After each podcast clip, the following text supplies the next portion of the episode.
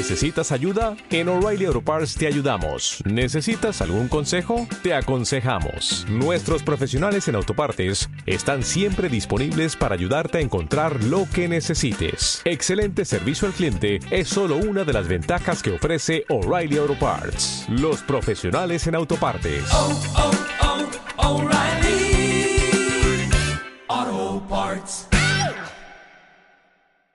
Bienvenido a Casa sobre la Roca, Iglesia Cristiana Integral.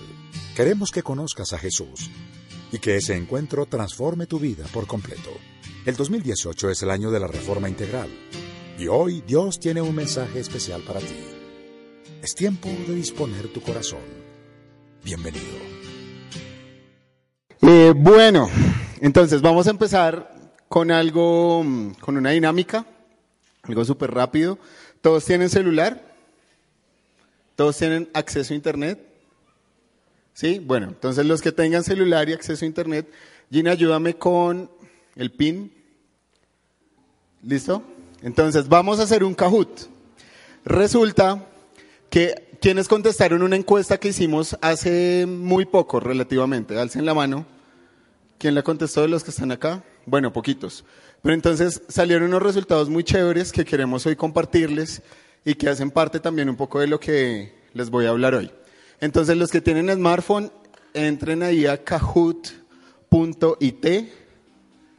¿Ya entraron? Avísenme porque tenemos que hacerlo rápido. Tienen que estar muy pilos porque las preguntas van a pasar muy rápido. ¿Listo? ¿Cómo? No. no, no hay premio. ¿Listo? Entonces métanse kahoot.it y van a poner ese pin. ¿Listo? Avísenme cuando estén todos. Hola. IT. Kahoot.it. ¿Listo? ¿Ya están? Bueno, rápido. No lo posterguen. Háganlo rápido. ¿Listo? Bueno, pero ¿qué pasa? Bueno, ya. ¿Cuántos van? Métanse rápido.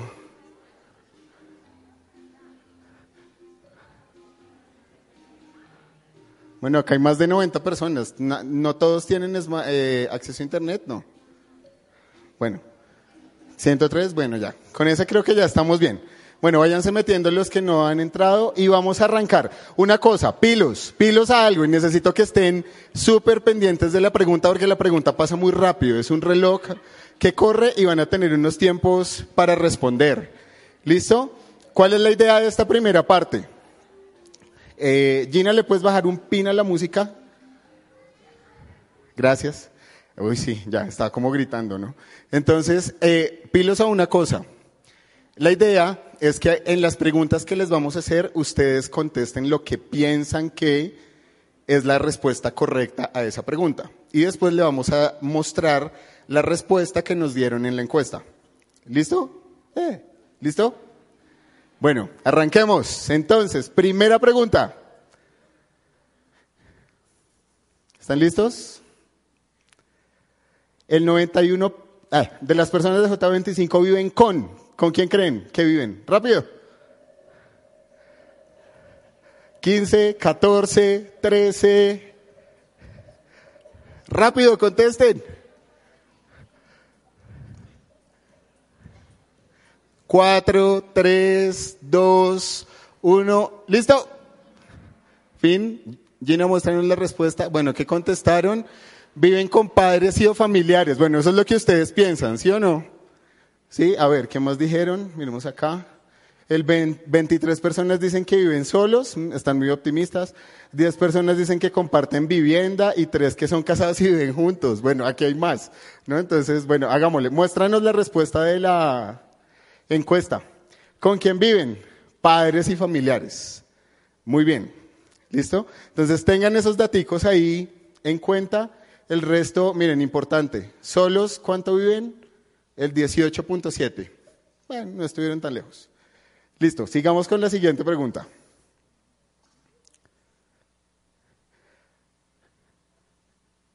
¿Tienen un trabajo acorde con su visión y propósito de vida? ¿Sí o no?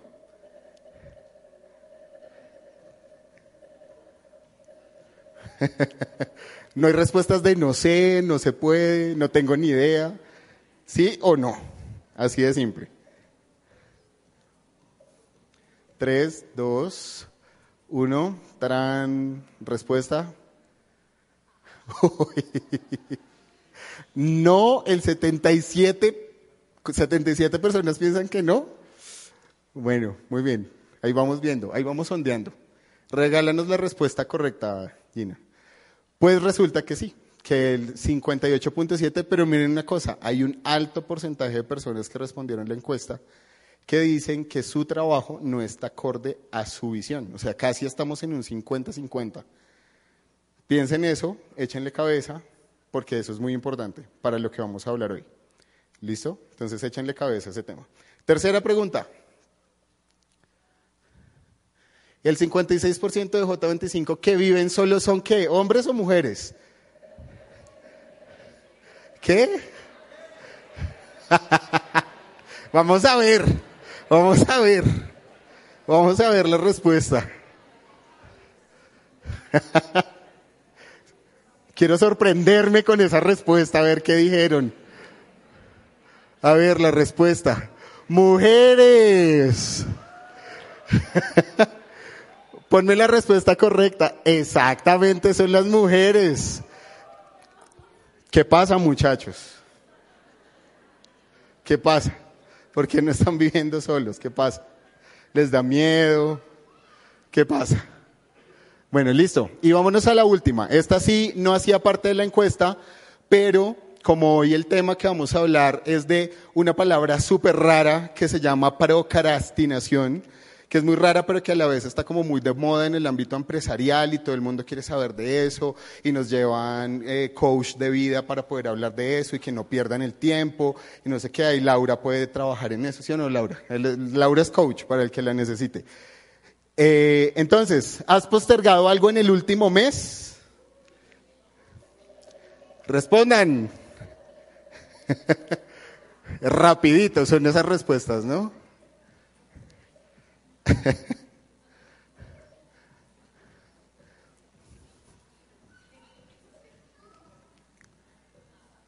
¿Listo? A ver, respuesta.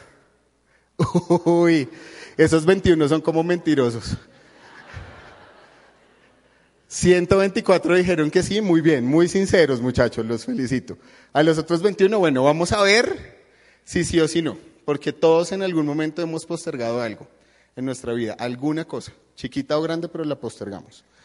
¿Listo? Entonces, bueno, eh, gracias por sus respuestas. Como pueden ver, ese es un sondeo que hicimos en, en el ministerio y creo que es muy importante que todos pensemos en esas respuestas, porque realmente estamos en una edad, el flaco siempre nos ha enseñado algo que tenemos mucho potencial y poco tiempo, y realmente yo estoy convencido que tenemos mucho potencial. Aquí hay gente con mucho potencial, pero necesitamos creer que lo tenemos.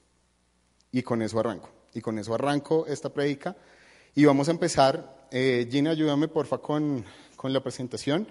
Y si trajeron Biblia o celular con Biblia o lo que sea, si tienen Biblia les recomiendo que mejor traigan la Biblia, es muy chévere rayar. Eh, y vamos a este versículo, Josué 18.3. Vamos a leerlo juntos, oramos un momento y arrancamos con esto que Dios me regaló para ustedes y que realmente lo he vivido en carne propia durante muchos años. ¿Listo? Entonces leamos. ¿Ya están todos listos? Sí, díganme sí o griten o hagan algo. ¿Sí? Listo. Entonces leamos. Así que Josué los desafió. ¿Hasta cuándo van a esperar para tomar posesión del territorio que les otorgó el Señor, Dios de sus antepasados? Otra vez, ¿hasta cuándo van a esperar para poseer el territorio que ya les fue entregado? Cierren sus ojos un segundo y oramos. ¿Listo? Amado Dios, gracias por tu presencia en este lugar. Señor, yo sé que tú eres fiel como cantábamos ahora. Sabemos que tus promesas son reales para nuestra vida, Dios, y hoy queremos, Señor, en el nombre de Jesús, Señor, entender que tú nos has entregado, Señor, porciones grandes y que nosotros necesitamos hoy, Dios, descubrir en nuestra vida ese potencial, avanzar y tomar posesión de la tierra que tú ya nos diste. de esa tierra donde vamos a tener mucho más, Señor. Gracias Jesús por este momento. Yo te entrego este tiempo en tus manos y te pido Dios que Padre Santo hoy podamos hablar, Padre Santo, de lo que viene de ti, que nuestros corazones sean llenos de tu presencia, Jesús. Te amamos Dios y te damos gracias por este momento. Amén. Listo, entonces arranquemos. Bueno, para los que de pronto no me conocen, yo me llamo Elkin. Eh, eh, lidero uno de los grupos de las redes de J 25. Tengo un grupo de líderes increíble que los amamos con mi esposa. Ahí está mi esposa, mi hija Luciana. Eh, y hoy Dios me dio el privilegio de volver como a pararme acá a hablarle a un grupo de personas. Hace mucho rato no lo hacía, pero la verdad es muy chévere y creo que es un reto muy grande. Eh, el tema de hoy, como les dije, es procrastinación. Es una palabra rara, ¿sí o no? Muchas veces como que uno la escucha en muchos lugares, como que a veces escuchamos esa palabra por ahí, nos parece extraña. Eh, a mí me parecía, me parecía muy extraña y bueno, para los que no saben, yo soy, yo estudié una carrera científica y trabajé con eso muchos años y todavía trabajo en eso. Entonces yo dije, ¿con qué hago clic y con qué conecto esto? Pues claro, con la teoría de la relatividad de Newton, era la mejor, ¿sí o no? Entonces pensé en eso. ¿Qué pasa? Resulta que el tiempo es relativo. El tiempo es relativo y en la teoría de Newton dice, es de Newton, de Einstein. De Einstein, ¿sí ven? Sé tanto.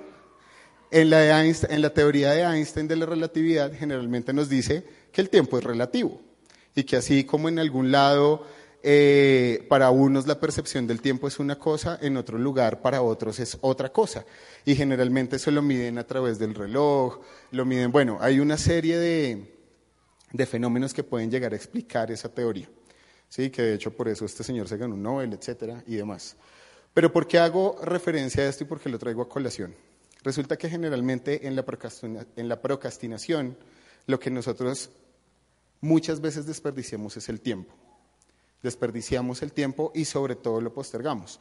Y hay una cosa que realmente nosotros no debemos hacer y es dejar que se nos vaya el tiempo en las manos. A veces el tiempo se desborona, así como esa fotico que ven ahí. El tiempo se nos puede ir entre las manos y se nos puede ir muy rápido. Yo no sé si a ustedes les pasó, pero a mí me pasó que cuando yo tenía 20 años o 21, pensé que estaba muy joven y que podía hacer miles de cosas. Cuando parpadeé ya tenía 30. Estaba sin pelo, me engordé y a los 33 ya voy a tener una hija, estoy casado. Dios mío, ¿a qué horas pasó todo esto? ¿Sí? y a qué horas pasó todo este tiempo. Ahora, lo importante y un poco lo que tenemos que empezar a evaluarnos nosotros es qué hemos hecho en ese tiempo. ¿Qué hemos hecho con nuestra vida? ¿Qué ha pasado en ese tiempo? Si realmente lo que yo soy hoy es realmente lo que yo quiero ser. Por eso les preguntábamos en esa, en esa encuesta si ustedes estaban o sentían que en el trabajo en el que estaban había propósito para sus vidas. Y nos sorprendió saber que casi a la mitad no se sienten así. Y a, mí la verdad eso me, confronta mucho. Yo digo, joder madre, y entonces, ¿cómo los ayudamos? ¿Qué hacemos? ¿Cómo trabajamos con ellos para que se sientan que están en el lugar donde realmente pueden dar mucho fruto y pueden crecer? ¿Mm? Y eso me llevó un poco a pensar en, en esa definición de qué es procrastinar. Entonces quiero que miremos qué significa procrastinación. Procrastinación es básicamente retrasar actividades o situaciones que se deben atender hoy. Ahí me faltó la palabra hoy, pero se deben atender hoy. ¿Sí? Y son actividades que están relativamente direccionadas con la dilación. Resulta que volviendo a la teoría de la relatividad, hay algo que dice que el tiempo se puede dilatar y que el tiempo puede ser dilatado y se puede extender y que ahí tenemos unas referencias de tiempos y demás. Pero me gusta un poco más esta palabra, que significa lo mismo que procrastinar y que no es como tan difícil de pronunciar o no suena, o no suena a veces tan raro. Y significa dilación, que básicamente es un retraso en un proceso o en una actividad. Estamos hablando prácticamente de lo mismo. Entonces yo quiero que ustedes empiecen a preguntarse ahí qué han dilatado, qué han dilatado en su vida. Por eso les hice la última pregunta de si en el último tiempo habían postergado algo. Todos postergamos algo, así sea una cosa pequeñita, pero la postergamos. ¿sí? Y yo creo que Dios me puso a hablarles a ustedes de este tema porque yo soy un procrastinador empedernido. Generalmente tiendo a dilatar muchas cosas. Tiendo a dilatar muchas cosas. Mi esposa me conoce y ella lo sabe. Y ella sabe que muchas veces queremos hacer algo y nos ponemos la meta y empezamos y arrancamos y arrancamos y después mm, como que el aceite se baja y empezamos a dilatar y a dilatar y a dilatar. Ahora, es importante que ustedes se pregunten qué cosas importantes de su vida se están dilatando en este momento y qué acciones van a tomar sobre eso. ¿Qué acciones van a tomar, por ejemplo, los que no se sienten conformes con su trabajo? ¿Qué decisiones van a tomar por ejemplo, los que todavía viven solos y que tal vez ahí por dentro hay algo que les dice que, eh, que, tienen que irse a vivir solos o que tienen que estar ya sin vivir con sus papás. ¿Qué pasa? Ahí al, a la entrada creo que les entregaron un papelito ¿sí? a, grupos. No sé si todos lo vieron o lo tienen o lo pudieron discutir. Ahí estaban como los resultados de la encuesta. Y a mí me parece eh, pues súper super teso que mm, que muchas, una de las excusas más usadas por nosotros es que no es el momento oportuno, me falta preparación o estabilidad económica. Ok, está bien, pero ¿qué estás haciendo para mejorar eso en tu vida? Un 38% de las personas utilizan esa excusa. Muchos hablan del temor, muchos hablan de falta de decisión e inseguridades. Muchos hablan porque tienen relaciones tóxicas del pasado. O sea, ¿por qué todas esas cosas todavía nos hacen dilatar cosas en nuestra vida? ¿Sí? Yo me confronté mucho con este tema, mucho, mucho. Créanme que, que Dios me habló un montón sobre esto eh, y estoy tratando de ponerlo en práctica, porque no es fácil. Y creo que me pongo en su posición y no es fácil, no es fácil dejar de perder el tiempo con cosas. Es muy, a veces es muy complejo. Pero entonces me encontré una cosita en, en, en internet súper chévere que quiero compartirles para que entendamos un poco cómo funciona la mente de un, de un procrastinador. Entonces vamos a la primera, Gina. Entonces, esta es la mente de un no procrastinador. ¿sí? Entonces, ¿cómo es la mente de un procrastinador? Generalmente ese es el yo, el muñequito de la mitad, que es el tomador de decisiones racionales. O sea, él quiere tomar una decisión racional, quiere tomar el control de su vida, lo quiere hacer hoy, hace cosas que tienen sentido, piensa, piensa, cosas a largo plazo, planea, se sienta y lo escribe en un papel, eh, lo hace y lo ejecuta. Eso, digamos que en teoría, es lo que todos deberíamos hacer. Pero ¿qué pasa? Viene este siguiente meme que por ahí lo vieron en, en internet los que siguen nuestras redes entonces, no dejes para mañana lo que puedes hacer hoy. Bueno, listo, pero desde mañana mismo empiezo. ¿sí? Ahí ya empezamos a postergar. Empezamos a postergar y generalmente, ¿qué es lo que viene? Y ahí viene el tercero, la tercera diapositiva y es cómo es el cerebro del que posterga. Entonces, ahí les presento al mono de la gratificación instantánea. Aquí lo traje y viene con un monito chiquito detrás que generalmente viene y se nos cuelga el cuello. ¿Sí o no? Espérense un yo me lo cuelgo acá. Si se colgó, listo. Ahí lo vamos a dejar un ratico. Este es el mono de la gratificación instantánea. Entonces, ¿qué pasa por la mente del procrastinador? Pues básicamente que dice, tengo el mismo propósito del tipo del dibujo de arriba, son el mismo, pero ¿qué pasa? Nos vamos a la siguiente. El, el miquito, el miquito quiere tomar el control del timón. Entonces, ¿qué pasa? que, bueno, vamos a hacer cosas divertidas, quiero entrar a YouTube, a Instagram, a publicar todas las cosas bonitas que me pasan en la vida, ¿no? Yo soy lo mejor del universo y nadie publica nada malo, ¿no? Porque todos somos perfectos y nada malo nos pasa. Entonces, ¿qué pasa después? Que todo se alborota y el miquito, no, devuélvete, devuélvete. La, la otra, ¿no te sale la otra? La siguiente. La siguiente. No, no sale, devuélvete. No importa. El caso es que el miquito empieza a coger el timón y a descontrolarme la vida y me empieza a jalar y me empieza a dar vueltas y ese timón empieza a descontrolarse. Entonces entré a YouTube y empecé a ver, no, es que voy a entrar a YouTube porque ahí puedo hacer, no sé, la tarea de la universidad, hoy puedo encontrar cómo puedo mejorar las, las tablas dinámicas de Excel para poder hacer mejor el informe que tengo que hacer, no sé, alguna cosa. Y ahí resulté viendo YouTube, luego puse una canción, luego vi la película, me acosté, cogí las palomitas y no hice lo que tenía que hacer. ¿Sí o no? Entonces, ¿qué viene después? ¿Qué pasa? Que resulta que cuando este miquito, cuando este monito que tenemos nosotros acá, ¿ante qué reacciona? Porfa, sigue con la otra. La otra. Ante el monstruo del pánico. Entonces, yo me planteé una tarea, la quise hacer, tenía 15 días para hacerla, llegó el día 14 y no la he hecho. Entonces, ¿qué pasó? Entré en pánico, ¿sí o no? Y el pánico es lo que me hace funcionar. Dale a la siguiente. Entonces, llega el monstruo del pánico, empieza a gritarle al miquito, el miquito se asusta y la siguiente, ¿qué pasa con la siguiente? La siguiente. Ahí está. Entonces, todos gritan desesperados y el miquito se esconde claramente porque ya hay pánico y volvemos a tomar el timón de nuestra vida. ¿Sí?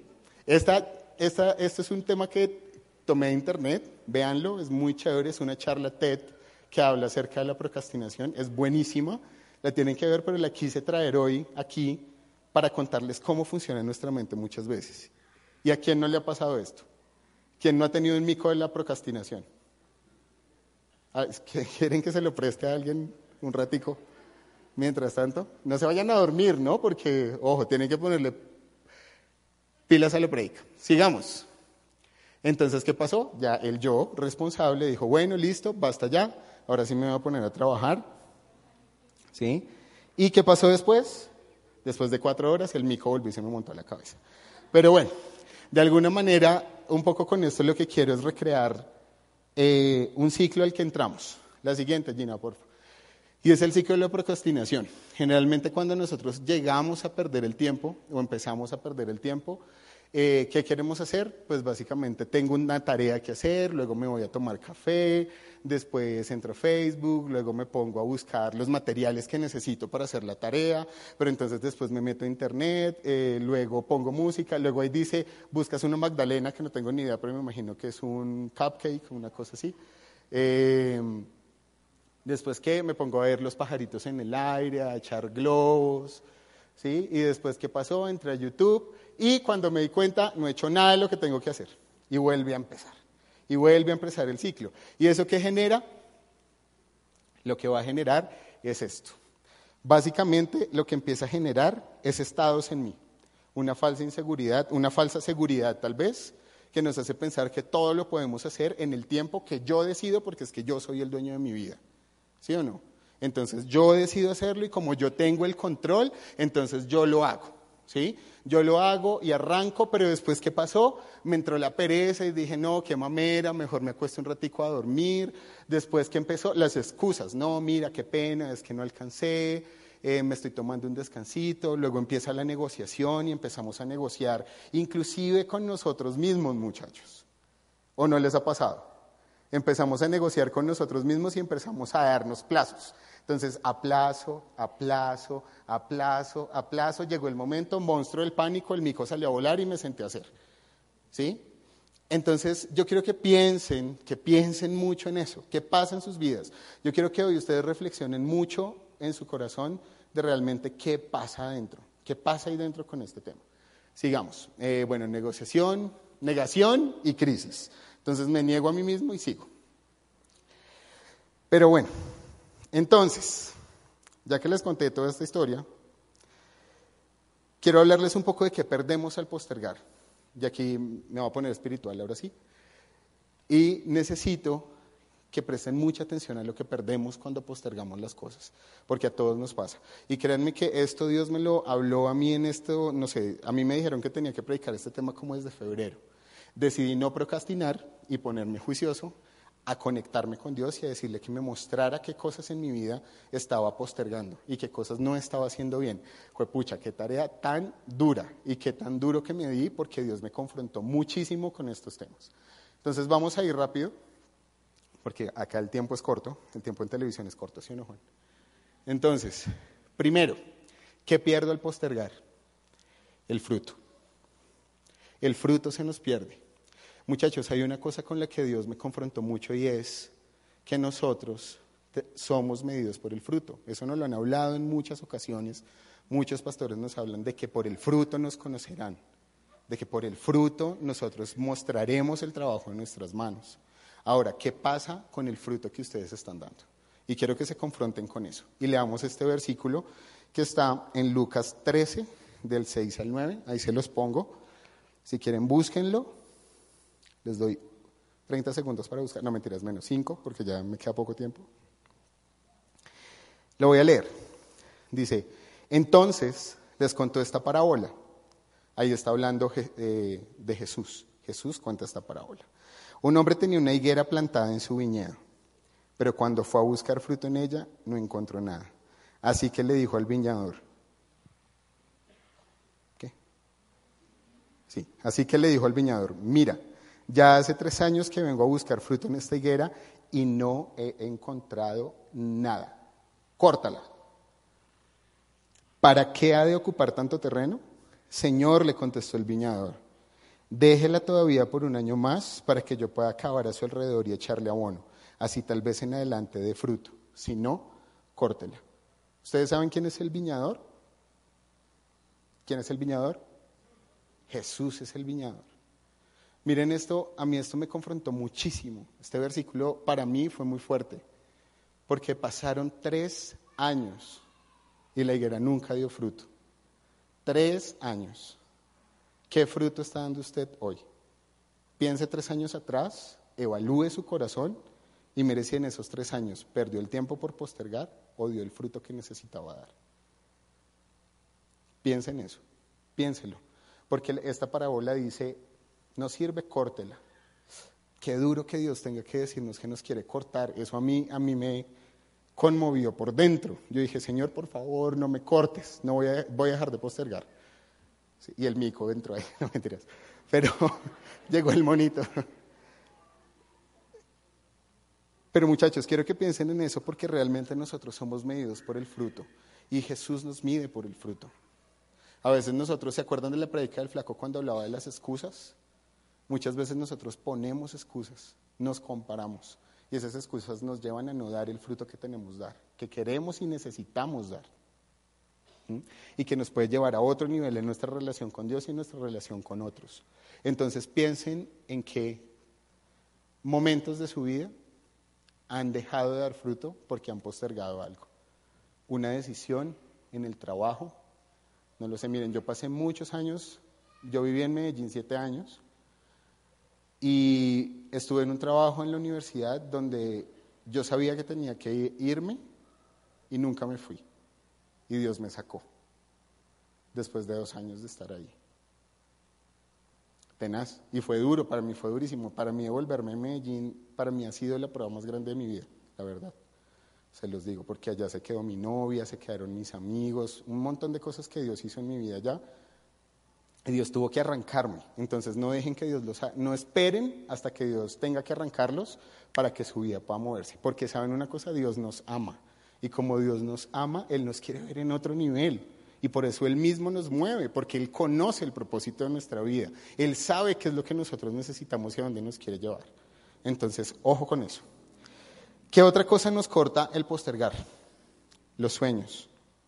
¿Alguien ha tenido sueños aquí alguna vez? ¿Sí o no?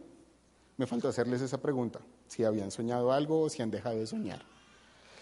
Leamos este versículo, Eclesiastés 11, 3 al 4,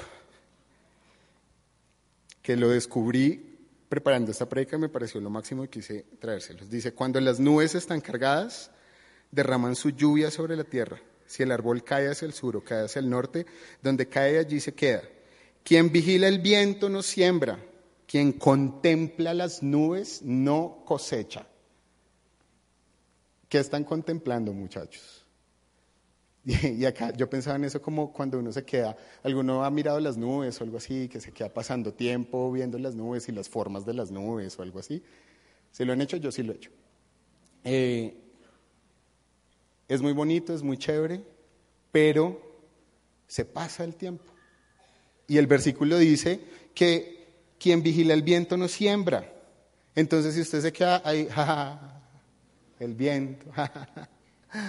¿Y qué está sembrando? ¿Qué está sembrando para cosechar? Mire que en el versículo anterior dice que las nubes están cargadas de bendición para derramar la lluvia sobre la tierra. Cuando la Biblia, esto es un contexto muy virtual que habla la Biblia y es cuando la, la Biblia habla acerca de las lluvias, habla acerca de cómo Dios primero nos lava y nos purifica con el agua, pero segundo, cómo nos entrega de su bendición para que nosotros podamos poner en práctica y podamos llevar eso a un, término concreto en nuestra vida. Y miren que el versículo dice, las nubes están cargadas, de, quieren derramar lluvia sobre la tierra. Quien vigila el viento no siembra, quien contempla las nubes no cosecha. Y esto tiene que ver mucho con el fruto. Si usted se queda viendo cómo le pasa la vida por delante, cuando menos lo piense, ya va a tener 60, 70 años y a empezar las quejas. es que no hice, es que me faltó, es que no sé qué. Tome posesión de eso y hágalo. Muévase a hacerlo. ¿Por qué no lo ha hecho hasta ahora? ¿Qué le hace falta para poner, para poner a mover ese motor que lo mueve a tener las cosas que usted quiere? A soñar lo que ha soñado. Yo hablo mucho con Fanay de este tema y yo le digo, y eso a mí siempre, yo creo que es una de mis luchas más grandes. Mis amigos muy cercanos saben eso, y yo lucho mucho con el tema de, ir, de seguir estudiando, de hacer un doctorado, de irme a otro país, de querer, de, alcanzar eso. Y hace como un año atrás me sentía muy frustrado por eso. Y yo decía, Dios, ya estoy viejo, ya no tengo pelo, ya no me van a aceptar en una universidad, ya no me voy a ganar una beca, voy a cumplir 33 años. Y nosotros mismos muchas veces nos ponemos el límite. Porque, ¿qué límite hay para eso? Es ponerme a hacerlo. Sentarme y decir, ok, voy a buscarlo y voy a buscar la bendición de Dios. Si esto no es la voluntad de Dios, ténganlo por seguro que la puerta no se abre. No se va a abrir la puerta. Pero si es la voluntad de Dios, allá va a estar sentado haciendo lo que tiene que hacer, lo que ha soñado toda su vida, porque usted se puso en marcha. Entonces, pilas con dejar pasar los sueños por delante. Tercero, su integridad. La integridad, muy bien. Y el versículo es Mateo 21, 28. Este me pareció súper teso. Y es, parábola de dos hijos. ¿Qué les parece? contestó Jesús. Había un hombre que tenía dos hijos. Se dirigió al primero y le pidió, Hijo, ve hoy a trabajar en el viñedo. No quiero, contestó. Pero después se arrepintió y fue. Versículo 30. Luego el padre se dirigió al otro hijo y le pidió lo mismo. Este le contestó, sí señor, pero no fue. ¿Quién de los dos hizo lo que su padre quería? El primero, contestaron ellos. Jesús les dijo, les aseguro que los recaudadores de impuestos y las prostitutas van delante de ustedes hacia el reino de Dios porque Juan fue enviado a ustedes a señalarles el camino de la justicia y no le creyeron. Pero los recaudadores de impuestos y las prostitutas sí les creyeron. E incluso después de ver esto, ustedes no se arrepintieron para creerle. ¿Cuál de los dos hijos son? Piensen en eso. Cuando ustedes dicen, sí, lo voy a hacer. Sí, ya voy. Sí, ya voy. Sí, ya voy. Y se le vuelve como un merengue. Sí, ya voy. Sí, ya voy. Y pasó el tiempo y pasó el tiempo y nunca lo hizo. Nunca lo hizo. Y eso a mí me parece tenaz porque es como decir, acuérdense que la Biblia dice que tú sí sea sí, que tú no sea no. Y cuando nosotros prometemos algo y no lo cumplimos, estamos perdiendo nuestra integridad. Porque la otra persona nos está viendo como no somos, como Dios no nos diseñó, como Dios no ha dicho que tenemos que ser. Entonces, pilas, Pilas ustedes con lo que, primero con lo que comprometen y con lo que se comprometen. ¿Sí? Que no les pase como el segundo hijo, que seamos como el primero, que a pesar de decir no quiero, fue y lo hizo. A regañadientes, pero lo hizo. Y cumplió la voluntad del Padre. El otro no lo hizo.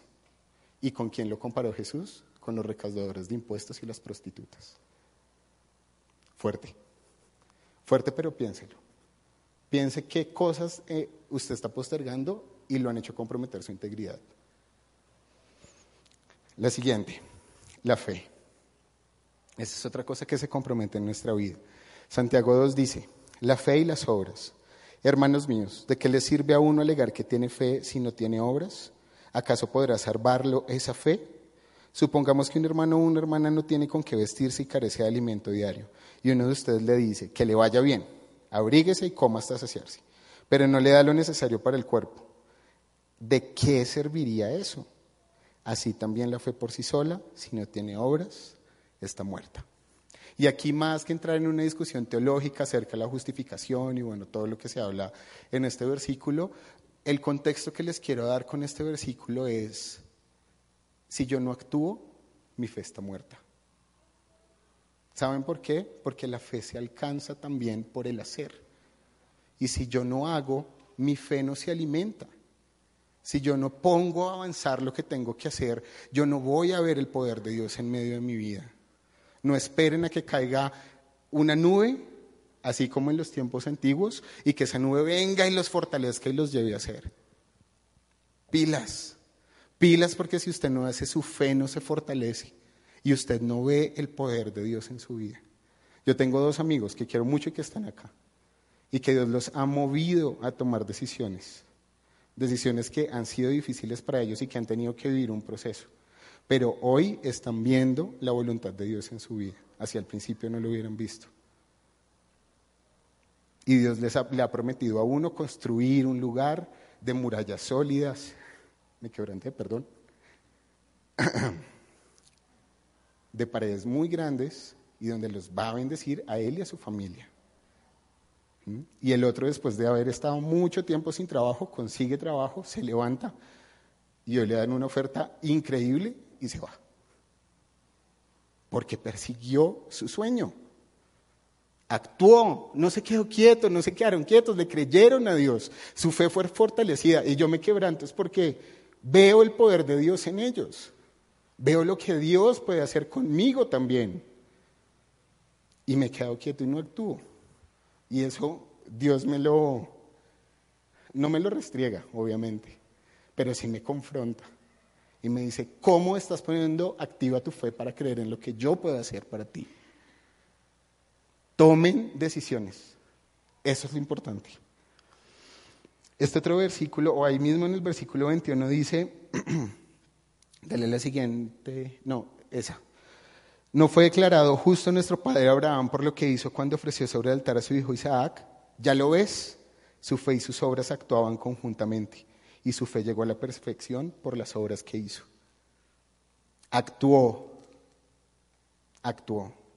Así tuviera que matar a su hijo, él actuó y le creyó a Dios. Y su vida fue transformada y hoy es uno de los padres de la fe. Ahora entremos a la última parte de tres puntos que Dios me habló mucho de ¿Qué necesito yo entonces para no postergar? Y hablemos del primero, enfrentar, enfrentar los temores y las pruebas. Qué duro, ¿no? Qué duros los temores, qué duras las pruebas. Qué duro cuando tenemos que pasar por situaciones difíciles que a veces no entendemos. Y yo sé que a todos nos han pasado. Aquí, en alguna u otra medida, nosotros podemos conocer las situaciones que pasan muchas veces en sus vidas. No a profundidad, pero sí sabemos que pasan cosas en sus vidas y que así como a unos eh, son levantados, son fortalecidos y me quebranto por ver lo que Dios ha hecho en ellos, también quiero ver que esos otros puedan hacer y puedan avanzar y puedan enfrentar sus temores. Mi esposa es increíble. Mi esposa, no sé si todos conocen el testimonio de Fanny, ojalá algún día lo puedan escuchar porque realmente es lo máximo. Eh, pero yo lo que veo en el poder de Dios y lo que Dios ministra a través de la vida de mi esposa para mí es levantarme en medio del temor, levantarme en medio de la prueba, levantarme en medio de las situaciones difíciles que ella vivió en su niñez y que después en su adolescencia fueron transformadas y que hoy es la mujer que es. Y los temores que tenemos cada día. Ahorita cuando, cuando supimos que éramos papás, pues nos hicimos popó del susto. Dijimos, pucha, Dios mío, y ahora un bebé. Yo entré en shock, yo dije, ahora la plata, la universidad, no, Dios mío, ¿con quién se va a casar? O sea, mi mente empezó a irse, porque así soy, se los confieso, mi mente, mi mente vuela, ¿sí o no, amor? Mi mente vuela y, y corre, y yo le digo a ella, no, ¿y ahora qué vamos a hacer? Y ella me dice, tranquilo, Dios nos va a proveer. Amén. Respiro y me voy a trabajar porque es lo que tengo que hacer. ¿Sí o no? Hombres, hay que trabajar. Hombres, hay que buscar esposa. Miren la esposa como la esposa cómo nos fortalece el ánimo, el carácter y todo lo que tenemos nosotros. Sí, amén. Digan, digan harto amén, porque eso necesitamos. Eso necesitamos. Dios mío, ya. Leamos el versículo. Está en Santiago 1, 2 al 8. Dice la confianza en Dios. Hermanos en Cristo, ustedes deben sentirse muy felices cuando pasen por toda clase de dificultades. ¿Cómo deben sentirse? Ah, muy bien, díganlo animados. Y si están pasando ahorita por una prueba, con más razón, diga, estoy muy feliz por la prueba. Dígalo, dígalo con toda la fe. Así, cuando, eh, versículo 3, así cuando su confianza en Dios, esto está en lenguaje actual, si están leyendo nueva versión, ¿no? Así, cuando su confianza en Dios sea puesta a prueba, ustedes aprenderán a soportar con más fuerza las dificultades. Por lo tanto, deben resistir la prueba hasta el final, para que sean mejores y puedan obedecer lo que se les ordene. Si alguno de ustedes no tiene sabiduría, pídasela a Dios. Él se la da a todos en abundancia sin echarles nada en cara. Eso sí, debe pedirla con la seguridad de que Dios se la dará. Porque los que dudan son como las olas del mar, que el viento lleva de un lado para otro. La gente que no es confiable ni capaz de tomar buenas decisiones, no recibirá qué? Del Señor. Ahí se puso piquiña la cosa, ¿sí o no? Porque no recibiremos nada de Dios si no somos capaces de abandonar nuestros temores, tomar buenas decisiones y avanzar. Y creer que en medio de la prueba soy fortalecido y que ahí Dios aumenta mi fe. Tenemos que avanzar. Y eso me lleva al siguiente punto, y es tomar decisiones. Tomar decisiones y actuar. Si yo no actúo, ya les dije que si yo no avanzo y no hago obras y no tomo acción en algo, mi fe no es, mi fe no es fortalecida. Y su fe tiene que ser fortalecida. ¿Cómo está tomando decisiones? ¿Cómo está actuando en lo que hace hoy? ¿Qué acción está tomando en eso? Hombre,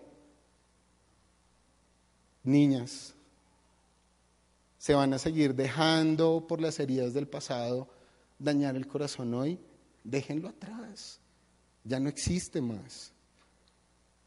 Dios dice que nos da futuro y esperanza. Y yo tengo ese versículo puesto en mi celular y lo leo todos los días, porque es la promesa que Dios le dio a mi familia y a mí, que tenemos futuro y esperanza. Pero yo tengo que moverme porque si me quedo mirando las nubes, nunca voy a recibir la lluvia. Nunca. Leamos el versículo. Santiago 1, 22, el 25. No se contenten solo con escuchar la palabra, pues así se engañan ustedes mismos. ¿Llévenla a qué? Llévenla a la práctica. El que escucha la palabra pero no la pone en práctica es como el que se mira el rostro en un espejo y después de mirarse se va y se olvida enseguida cómo es. Qué fuerte, ¿no? Cuando usted sale de su casa y no se mira y se mira en el espejo, después se olvida cómo es su rostro, usted se acuerda de cómo es. ¿Mm? Pero quien se fija atentamente en la ley perfecta que da libertad y que persevera en ella, no olvidando lo que ha oído, sino haciéndolo, recibirá bendición al practicarla. Practíquela, practique la palabra de Dios. No se conformen con lo que les decimos nosotros. No se conforme con lo que le dice su líder de grupo pequeño. No se conforme con lo que predicamos desde este altar. No se conforme, no se conforme. Y Dios nos dice hoy, no nos conformemos. Dios te dice hoy, no te conformes. Practica la palabra, avanza, toma posesión de la tierra, no te quedes quieto. Actúa, porque si no te mueves, no va a pasar nada y vas a seguir postergándolo todo en la vida. Y vuelve a salir acá, don Miquito, a hacerme perder el tiempo. ¿Mm? Obviamente, con esto no les quiero decir que no se diviertan, hay momentos de diversión. todo es un equilibrio en la vida. Pero muchachos, ojo porque la vida se nos pasa por entre las manos se nos pasa por entre las manos y tenemos que tomar decisiones importantes y trascendentales en nuestra vida. Y este es el momento de hacerlo, hoy, no mañana, porque mañana puede que sea tarde, mañana puede que sea tarde, la decisión tiene que ser hoy. Vamos a la otra. Regálame la siguiente. Ahí está. Les quería traer estas tres frases que se las robé a Dante Gebel. El talento no puede sustituir la acción. La unción no puede sustituir la acción. Y la oración no puede sustituir la acción. Usted se puede sentar horas a orar. Ayune 52 días si quiere para que le gane a Jesús. Pero si usted no actúa en medio de esa oración no va a pasar nada. El pastor Darío siempre nos enseña oración. Y eso hace parte fundamental también de nuestra vida cristiana y de la integridad que tenemos como cristianos.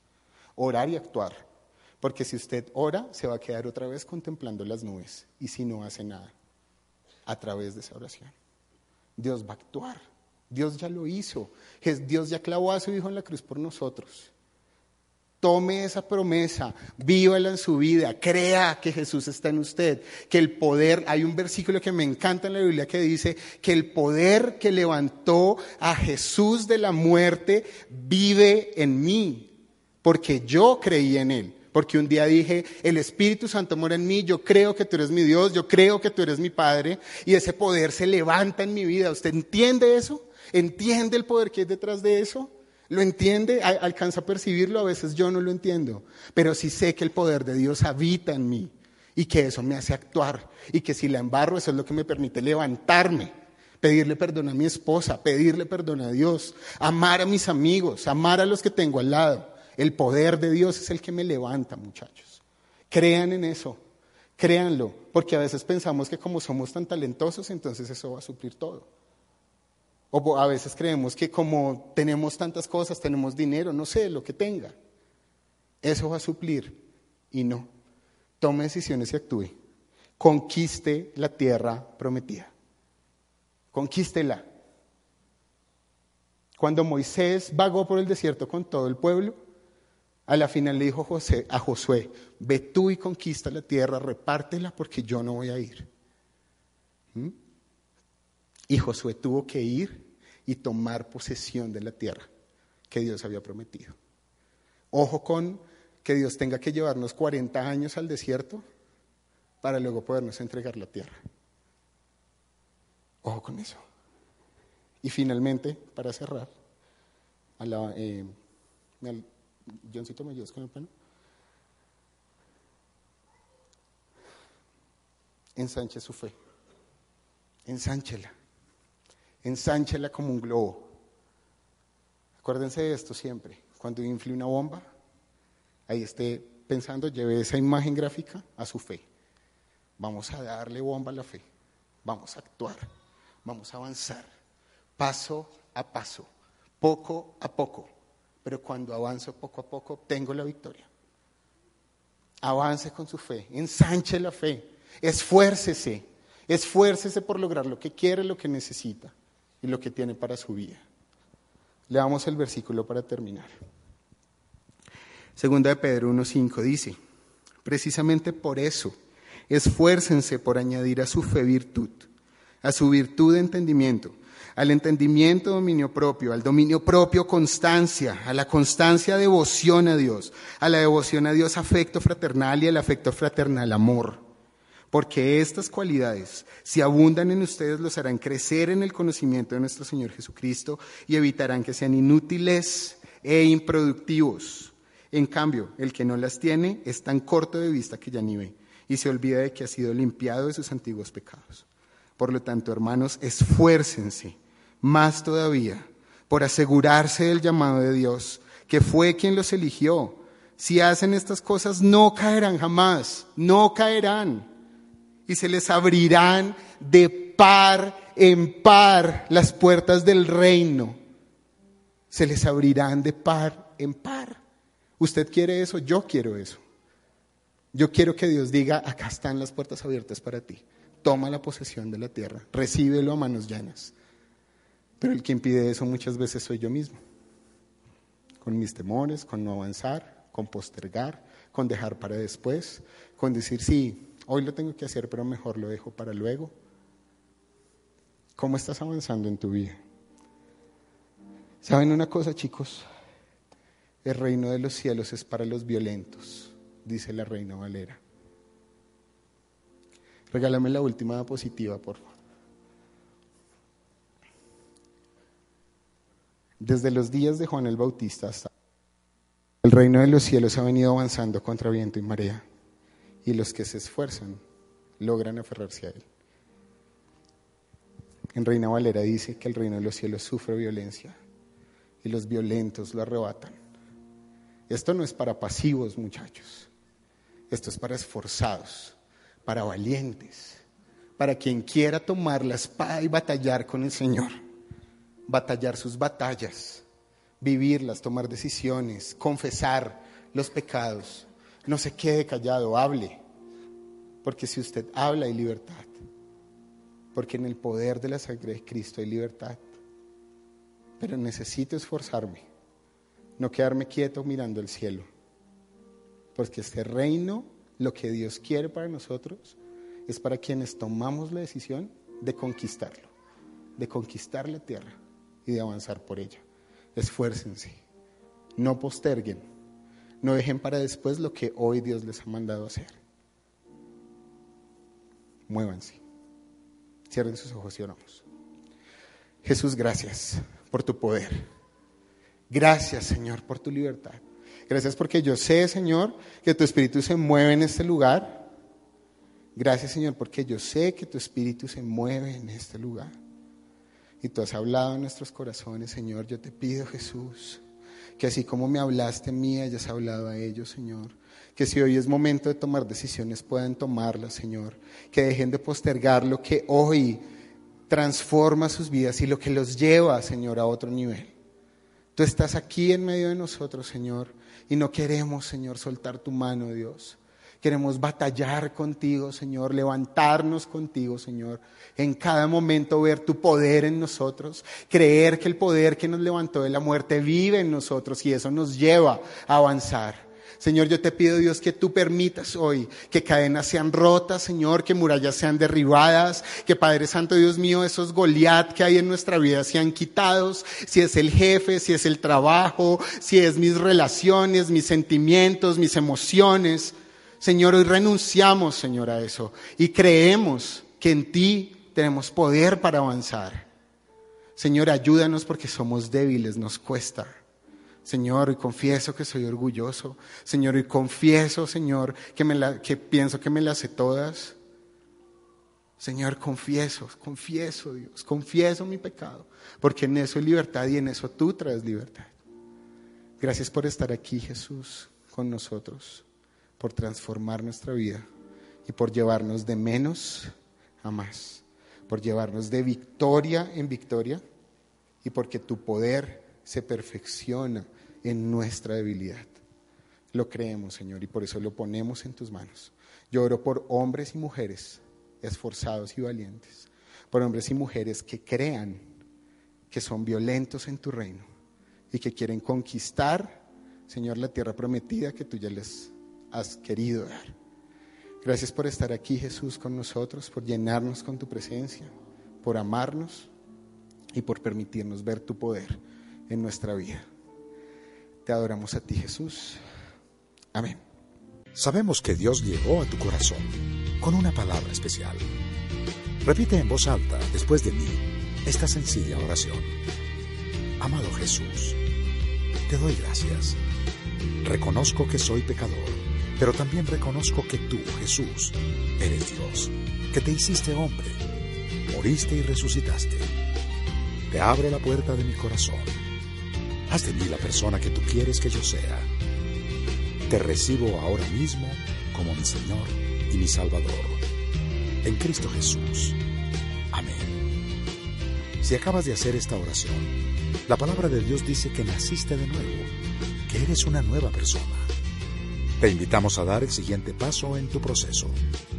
Somos una iglesia de amor y queremos acompañarte y ayudarte en esta nueva vida. Ingresa a www.casarroca.org. Conéctate, crece, sirve. Seguimos en contacto.